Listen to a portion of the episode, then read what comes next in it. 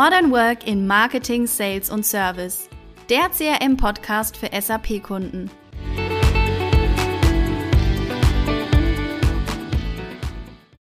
Herzlich willkommen zu einer neuen Episode. Heute sprechen wir über das Thema Customer Journeys, denn diese sind für Unternehmen die Basis, um aus Interessenten Kunden und wahre Fans zu machen. Denn nur wer die Reise seines Kunden auch kennt, der kann ihn auf seinem Weg auch begleiten und als Wegweiser bis zum Ziel bringen.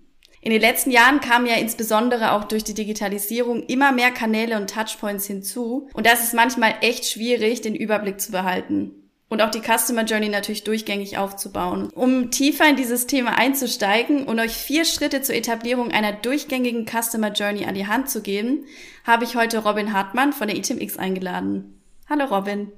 Hi Elena, schön, dass ich da sein darf. Sehr gerne. Magst du dich einmal ganz kurz vorstellen, was machst du denn bei der ITMX?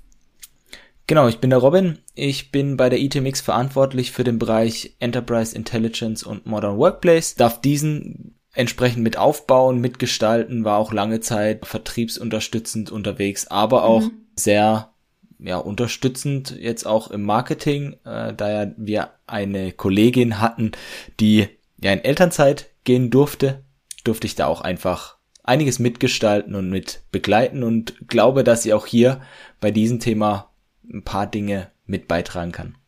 Ja, perfekt. Dann starten wir doch direkt mit der ersten Frage. Was verstehst du denn unter einer Customer Journey? Eigentlich hast du das in deiner Einleitung schon perfekt beschrieben gehabt. Es ist eigentlich die Reise des Kunden. Beziehungsweise der Kunde ist ja eigentlich schon das Endziel, was wir eigentlich erreichen wollen. Mhm. Es geht eigentlich darum, einen jemanden zu erreichen, der vielleicht heute noch gar nicht weiß, dass er das Produkt von uns braucht und ihn eigentlich von einem potenziellen Interessenten zu einem Kunden zu entwickeln, aber auch noch darüber hinaus, dass er ein Bestandskunde bleibt und vielleicht noch weitere Services, weitere Themen von uns in Anspruch nimmt, um ihn dann einfach auch an das Unternehmen und, und an, an uns als Brand auch zu binden.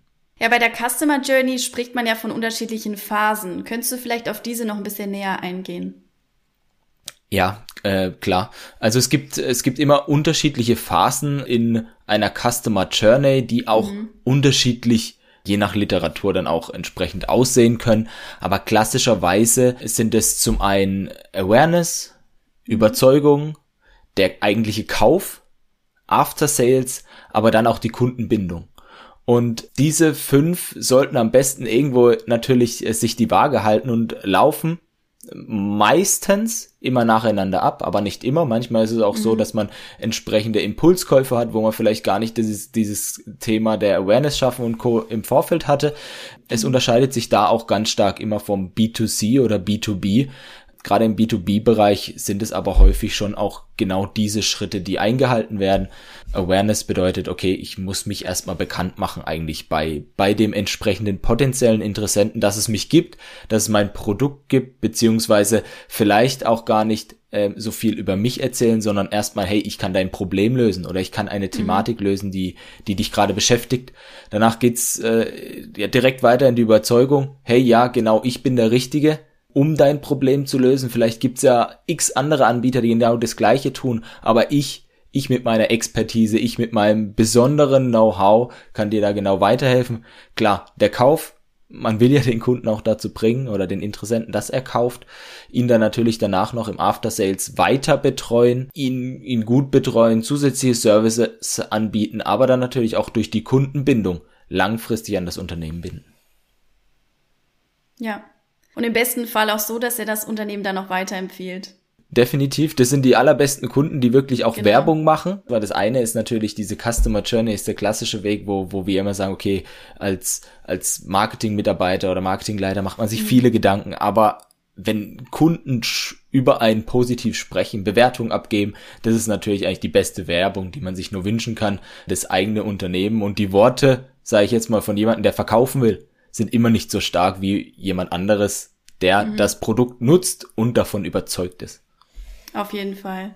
Du hast ja jetzt die Customer Journey als Konzept ähm, einmal ganz gut vorgestellt. Jetzt natürlich immer die Frage, wenn man das dann wirklich in die Praxis umsetzen möchte, wie sollte man am besten an dieses Thema rangehen?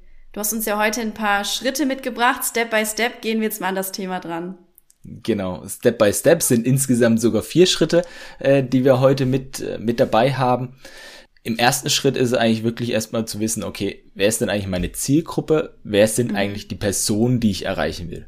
Ja. Weil ohne diese Definition äh, ist es irgendwie wie mit, ne, mit einer Schrotflinte auf Spatzen geschossen. Äh, ich hoffe einfach mal, ich treffe irgendjemand und irgendjemand äh, ist auch der richtige Kunde, den ich dann auch erreichen will.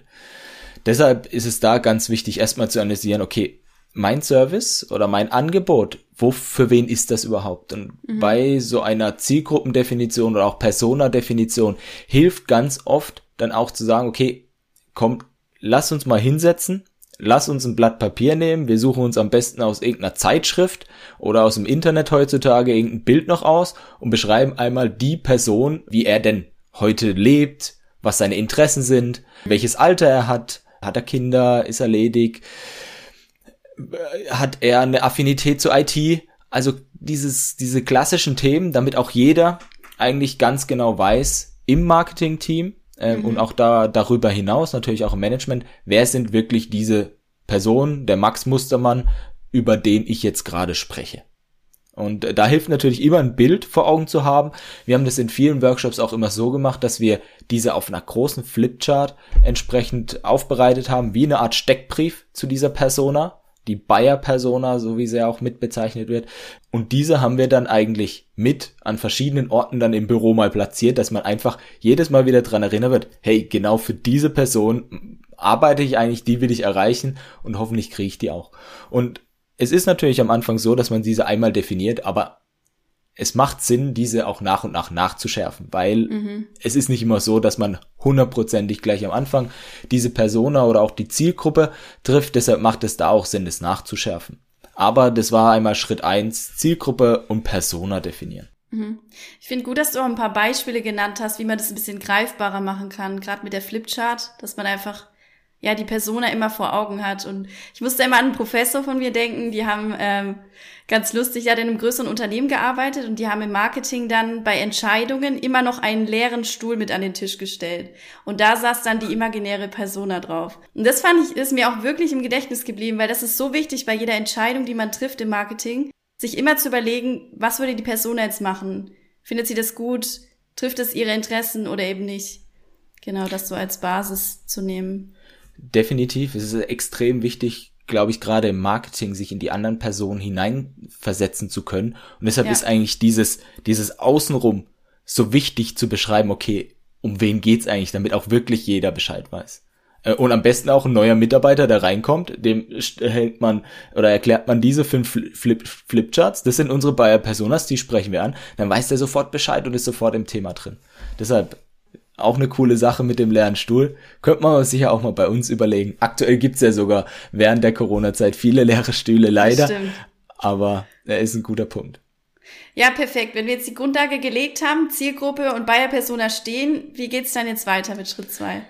Genau, dann geht's normalerweise auch wirklich darum, so ein bisschen sich zu überlegen, okay, welche Touchpoints und mhm. Kanäle mhm. nutzt denn eigentlich die Bayer Persona? Bei Touchpoints ist ja so ein bisschen so ein englischer Begriff, der sich aber sehr, sehr stark eingedeutscht hat, sind eigentlich wirklich alle Kontaktpunkte, die der, diese Persona mit dem Unternehmen haben kann. Mhm. Das kann über diese verschiedenen Phasen, die wir besprochen haben, natürlich ganz unterschiedliche sein. Das mhm. kann auf der einen Seite sein über irgendwelche Anzeigen oder Werbung in Radio oder TV. Das kann sein über, sage ich jetzt mal, irgendwelche Printwerbung, Social Media, Direct Mailings, vielleicht aber auch persönlichen Kontakt äh, mhm. zu den entsprechenden Personen mit einem Vertriebsmitarbeiter oder vielleicht auch mit einem Servicemitarbeiter, dann, wenn schon gekauft wurde. Und all diese Themen, sage ich jetzt mal, die, die kommen da irgendwo zusammen in, in sogenannten Touchpoints. Oft zeichnet man das auch oder sieht man das in in der Theorie auch oft als gewisse Kurven, die aufgezeichnet sind, ähm, wo manchmal sogar alles, was oben, oben drüber ist, positive Emotionen hervorhebt mhm. und alles, was unten drunter ist, eher vielleicht negative Emotionen auch hervorhebt. Auch das ist interessant zu betrachten, weil es geht ja auch da wieder darum, ich versetze mich in meinem Kunden, um später dann auch, das ist einer der weiteren Schritte, für den ich jetzt schon mal vorgreife, dann auch mhm. entsprechend auch äh, zu sagen, okay, welche Maßnahmen also dann auch entsprechend umzusetzen sind. Mhm. Genau, deshalb ist es so wichtig, Touchpoints Also wirklich Buyer-Persona nochmal reinversetzen. Was nutzen die? Sind die viel am Handy unterwegs, in Social Media? Und wenn ja, welche Social Media nutzen die? Jüngeren vielleicht eher Instagram, Snapchat, die etwas weiter fortgeschrittenen vom Alter vielleicht Facebook und Co. Also da muss man mhm. einfach mal dann auch wirklich drauf eingehen und sich diese Touchpoints und Kanäle natürlich auch ähm, entsprechend überlegen. Genau.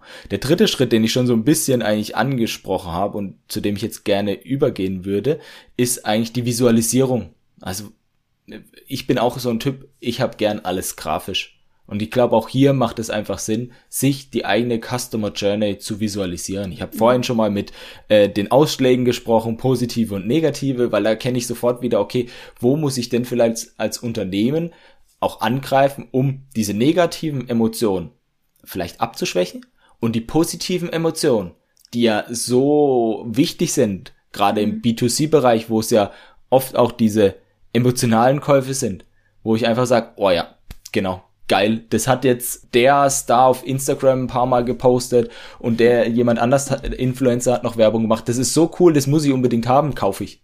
Entsprechend Marketing ist über Emotionen und da geht es natürlich immer die positiven Emotionen hervorzuheben und deshalb ist das auch ein guter Weg, glaube ich, wie man das schaffen kann, auch in so einer Customer Journey, wenn man sie visualisiert, auch mhm. dort die positiven und negativen darzustellen.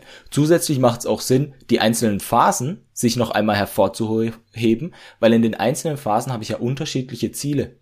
Ja. Beispielsweise im Awareness-Bereich, da will ich nicht gleich vorsprechen und sagen, ey, ich bin der Allergeilste, ich bin das Superunternehmen, sondern es geht ja da erstmal darum, okay, vielleicht ein bisschen unterschwellig mitzubekommen, ah, da gibt's was. Mhm. Ähm, und das, das Unternehmen kümmert sich darum. Und ah, ja, cool, da habe ich mal einen Beitrag gelesen von irgendeinem Experten, der so um dieses Thema geht und das, das die, die gibt's da. Und ich sage jetzt mal beim Kauf, klar, wenn wir in der Phase des Kaufes sind, da wollen wir den Kunden hinbekommen. Ey, ja, Kauf bei. Ein, einfachstes Beispiel, Amazon, einfach nur wischen und kaufen. Mhm. Ist Wahnsinn. D der Anwender macht sich keine Gedanken mehr über ja. Bezahlung, über wohin soll es geschickt werden, sondern einfach dieses One-Click und ich habe es gekauft. Mhm. Was gibt's Geileres? Für das Unternehmen, weil ich mich nicht, nicht mehr drüber nachdenken kann, ist es das Richtige oder nicht. Aber natürlich auch für den Anwender ist das schon eine, schon eine Wahnsinnserfahrung, das einfach so schnell und einfach machen zu können. Und im Rahmen der Visualisierung ist es, glaube ich, auch ganz interessant, auch darauf zu achten, okay, es gibt nämlich von den Touchpoints, über die wir vorhin gesprochen haben, steuerbare und indirekt steuerbare. Weil mhm. ich kann gewisse Informationen steuern, weil ich sie selbst erstelle. Sei es beispielsweise mein Content auf der Webseite, meine Informationen im Online-Shop oder auch meine Social Media Posts. All das schreibe ich selber und kann beeinflussen, was dort geschrieben wird. Was ich nicht beeinflussen kann oder nur indirekt beeinflussen kann, sind Äußerungen von Freunden, Partnern, Rezensionen, irgendwelche Kommentare in Internetforen mhm. oder äh, auch Kommentare auf irgendwelche Social Media Kanälen, die kann ich einfach indirekt nur beeinflussen. Nicht ich selbst schreibe das, sondern jemand anderes. Und das ist auch wichtig, sich je Touchpoint vielleicht auch das zu überlegen, um dann wieder abzuleiten zu können, okay, bei den indirekten oder indirekt steuerbaren Touchpoints. Wie könnte ich diese denn wieder so beeinflussen, dass sie doch wieder durch mich in irgendeiner Art und Weise steuerbarer werden? Genau. Das war Schritt Nummer drei. Die Visualisierung. Schritt Nummer vier ist dann eigentlich zu überlegen, okay, welche Maßnahmen resultieren daraus? Also was ist eigentlich wirklich wichtig, wie muss ich meinen Marketing-Mix aufbauen, dass ich entsprechend die komplette Customer Journey von meinem Kunden auch bespielen kann. Mhm. Wo muss ich auf Social Media setzen? Wo muss ich vielleicht Printwerbung machen? Wo muss ich ähm, gewisses Direct Mailing machen?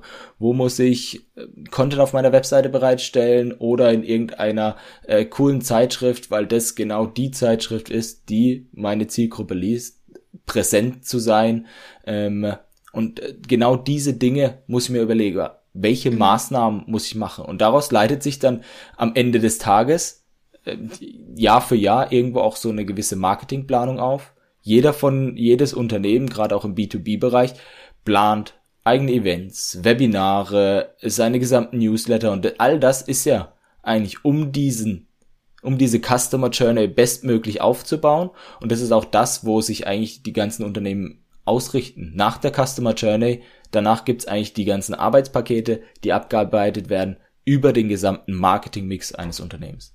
Und wenn in einem Touchpoint äh, drin ist, wenn ich be beispielsweise ähm, Produkte für etwas ältere Leute darstellte, dann ist vielleicht für mich Social Media das Falsche und es kommt über meine Touchpoints dann vielleicht raus, weil diese mhm. sind vielleicht besser empfänglich über Fernsehwerbung oder über einen Brief, Serienbrief beispielsweise und nicht über Instagram oder Snapchat mhm. oder was auch immer. Und genau so muss ich dann anhand von meinen Touchpoints eigentlich ableiten, okay, was ist genau der richtige Marketingmix, auf den ich setzen muss. Mhm. Ich finde, es zeigt jetzt auch ganz gut, dass diese ersten Schritte eigentlich die Basis dafür geben, wie die Maßnahmen dann ausgeführt werden. Auch gerade wenn man jetzt an die Tonalität denkt, hängt es ja sehr viel von der Zielgruppe und von der Persona eigentlich ab, von den ja, Bedürfnissen, auch von den Pain Points vielleicht, die man dann gerade in den einzelnen Phasen dann ansprechen kann. Ja, vielen Dank dafür den Einblick in diese Gerne. vier Schritte. Das hat eine sehr gute Struktur jetzt gegeben. Mm, wenn wir jetzt nochmal auf die digitalen Touchpoints kommen. Gerade im Marketing wird, ist ja Marketing Automation gerade ein sehr großes Thema in vielen Unternehmen. Gerade mhm. was die, das Managen von digitalen Touchpoints betrifft. Könntest du hier vielleicht noch mal ein Beispiel geben, wie dieses System zu einer durchgängigen Customer Journey beiträgt? Genau. Für diejenigen, die für die Marketing Automation jetzt noch gar nicht so ein Begriff ist, dabei geht es eigentlich um automatisierte Marketingkampagnen oder entsprechende Kommunikation mit Interessenten, Kunden oder Co, wo ich anhand von gewissen Triggern oder äh, Events eigentlich steuern kann, okay, ich bespiele jetzt meinen Kunden automatisiert. Ich muss heute nicht mehr auf den Knopf drücken oder eine E-Mail jetzt für jeden einzelnen Kunden vorbereiten und rausschicken, sondern da gibt es dann entsprechende Kampagnenflüsse, mhm. wo dann auch im Abstand beispielsweise, wenn wir uns mal auf äh, klassisches E-Mail, äh, E-Mail äh, Marketing dann vielleicht auch fokussieren im Rahmen der Marketing Automation, also dass ich automatisierte E-Mails versende mit gewissen Informationen zu einem Thema. Sage ich jetzt mal, kann ich dann auch sagen, okay, ich mache die im Abstand von fünf bis sechs bis sieben Tagen und spiele immer wieder Informationen aus, um den Kunden immer weiter zu informieren. Weil es könnte ja sein, ähm, am Anfang, ich habe irgendwo an einem Touchpoint mitbekommen, mein Kunde hat Interesse an meinem Produkt. Mhm. Der hat beispielsweise seine E-Mail-Adresse angegeben und landet dann im Rahmen davon in einer dieser Marketing-Automation-Kampagnen. Und dort wird er bespielt, erhält, erhält am Anfang eine gewisse Information über das Thema, das er informiert hat. Und dann geht es weiter, dass abhängig davon vielleicht auch welche in der E-Mail waren drei, vier Artikel. Welchen Artikel er sich angeschaut hat, kriegt er weitere Informationen ausgespielt, um einfach tief, ihn tiefer in das Thema mitzunehmen, um ihn wieder mehr zu überzeugen, wir sind denn die Richtigen. Da ist man meistens mhm. dann schon in dieser Phase der Überzeugung kurz vor dem Kauf, sage ich jetzt mal, weil Awareness hat man schon, den Kunden hat man schon oder den Interessenten hat man schon bei sich mit dabei und genau dann ähm, ist es ist eigentlich dieses automatisierte so wahnsinnig gut, weil ich diese Kampagne einmalig definiere und automatisch von meinen vordefinierten Schritten wird einfach der Content ausgespielt mhm. ähm, und ich muss mich als Unternehmen da gar nicht mehr drum kümmern. Ich habe einmal klar diese Aufgabe, diese Kampagne einmal vorzudenken, Inhalte, Content vorzudefinieren, aber danach, sage ich jetzt mal, ist es eine Lead Machine, die eigentlich Leads generieren soll, wo am Ende dann wirklich auch ein eine ein, ein Marketing Qualified, vielleicht sogar Sales Qualified Lead rauskommt, wo ich sagen kann, der hat genau die entsprechenden Interesse. Der hat vielleicht sogar ein gewisses Scoring, also einen gewissen Grad seines Interesses, damit ich diesen auch weitergeben kann an den Vertrieb oder er landet dann vielleicht in weiteren Kampagnen, um, um einfach dieses Scoring noch weiter zu erhöhen. Ja, wir werden auch in einer der nächsten Folgen ganz gezielt mal auf das Thema Marketing Automation eingehen und da nochmal tiefer auch einsteigen, gerade auch was Marketing Automation Analytics auch angeht, dann die Auswertung. Kommen wir jetzt vielleicht noch zur abschließenden Frage. Welche Rolle spielt denn das SAP ERP, also die Datenbasis, bei der Entwicklung einer durchgängigen Customer Journey? Also gerade an dem Punkt, ich glaube, dass die Customer Journey, wenn man sie nochmal in den einzelnen Phasen so ein bisschen betrachtet, ähm, ist, ist ja eigentlich ab dem Zeitpunkt des Kaufes, spätestens dann ist eigentlich der Kunde im SAP-System. Wenn, mhm. wenn die, dieses Unternehmen auch SAP im Einsatz hat als ERP-System. Weil normalerweise wurden Angebote erstellt, es wurde ein Auftrag erstellt, man hat den Kunden als äh, wirklichen Kunden auch im System, vielleicht vorher auch schon in der vorherigen Phase als Interessenten. Mhm. Und alles, was dann danach folgt, ich sage jetzt mal, zusätzliche Services, äh, wenn ich jetzt ein Maschinenhersteller bin, vielleicht die Installation der Maschine, die Wartung, Servicemeldung etc., wenn wir jetzt wirklich im B2B-Business bleiben. Ähm, all das wird irgendwo gehalten, ja im SAP ERP-System. Mhm. Und deshalb ist es da auch so wichtig, das entsprechend im Einklang zu halten und da auch einfach Bescheid darüber zu wissen, weil gewisse Informationen dort einfach nachgehalten werden und auch am Ende des Tages ausgewertet werden können, wenn man diese Informationen auf Basis vom SAP ERP macht. Und natürlich kann man auch am Anfang relativ gut das SAP ERP, wenn man schon einige Jahre eine Lösung verkauft oder mhm. am Markt ist, auch dort am Anfang vielleicht mal sich anschauen, hey, wer ist denn eigentlich meine Zielgruppe in der Vergangenheit und stimmt die auch noch mit der heutigen neu definierten Zielgruppe überein. Und ähm, ich glaube, deshalb ist auch das Sub-ERP so wichtig, aber auch die Integration aus meiner Sicht von einem CRM-System, was ja auch sehr stark entlang der gesamten Customer, Customer Journey sich entwickelt. Auch dort so wichtig, dass Customer Journey, CRM, aber auch das SAP ERP zusammenspielen und am besten auch miteinander integriert sind. Perfekt, das war das perfekte Schlusswort für diese Episode. Damit sind wir nämlich auch schon am Ende. An dieser Stelle nochmal für alle Podcast-Hörerinnen und Hörer der Hinweis, denn diesen Podcast gibt es auch als Videocast. Wer uns mal sehen möchte, der kann gerne mal im ITWX YouTube-Channel vorbeischauen und kann sich da das Video dazu anschauen. Wie immer findet ihr auch alle weiteren Infos und auch weiterführenden Content in den Show Notes. Und dann sage ich vielen Dank an Robin, dass du heute mit dabei warst und bis zum nächsten Mal. War mir eine Ehre. Bis bald. Bis bald.